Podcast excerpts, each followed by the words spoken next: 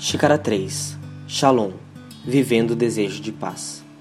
Deixo-lhes a paz, a minha paz lhe dou, não a dou como o mundo a dá. João 14, 27. Em dias difíceis, de preocupação, tomada de decisões, ansiedade e angústia, deve-se tomar uma xícara de café com uma boa dose de paz.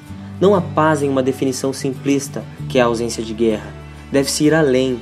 No Antigo e no Novo Testamento são utilizadas duas palavras para falar de paz Shalom, hebraico, e Eirene, grego. Ambas têm como definição estar completo, pleno, ter saúde em todas as esferas, espiritual e física, ou seja, paz com Deus, paz interior, paz com o próximo e com a natureza. A paz pressupõe conflito. A paz sempre será antecedida pelo conflito. Quando assumimos a necessidade de paz, assumimos então que estamos em conflito.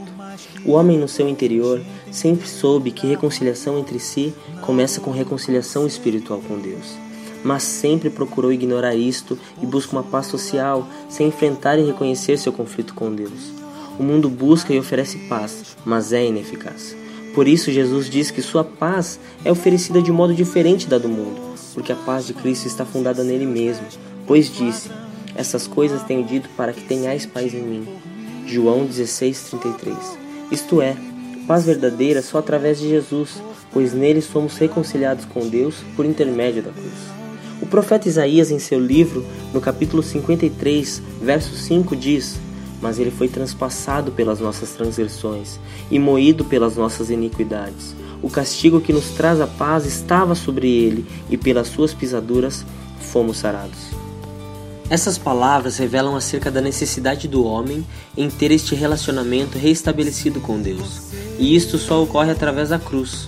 William Berkeley, em seu livro As Obras da Carne e os Frutos do Espírito, afirma que a paz não é algo que o homem alcança, é algo que o homem aceita. Um relacionamento completamente novo que Jesus Cristo possibilita entre o homem e Deus. Diante dessas coisas, reconheça que só em Jesus pode se viver essa paz, viver completo. Reconheça que é através da cruz de Jesus que se obtém essa restauração de relacionamento com Deus. Aceite este presente do Filho de Deus para a sua vida. Quando vivemos essa nova perspectiva acerca da paz, temos a possibilidade de viver as palavras de Paulo aos Filipenses. E a paz de Deus, que excede todo o entendimento, guardará os seus corações e as suas mentes em Cristo Jesus. Filipenses capítulo 4, versículos 6 e 7. Uma xícara de café e duas de fé.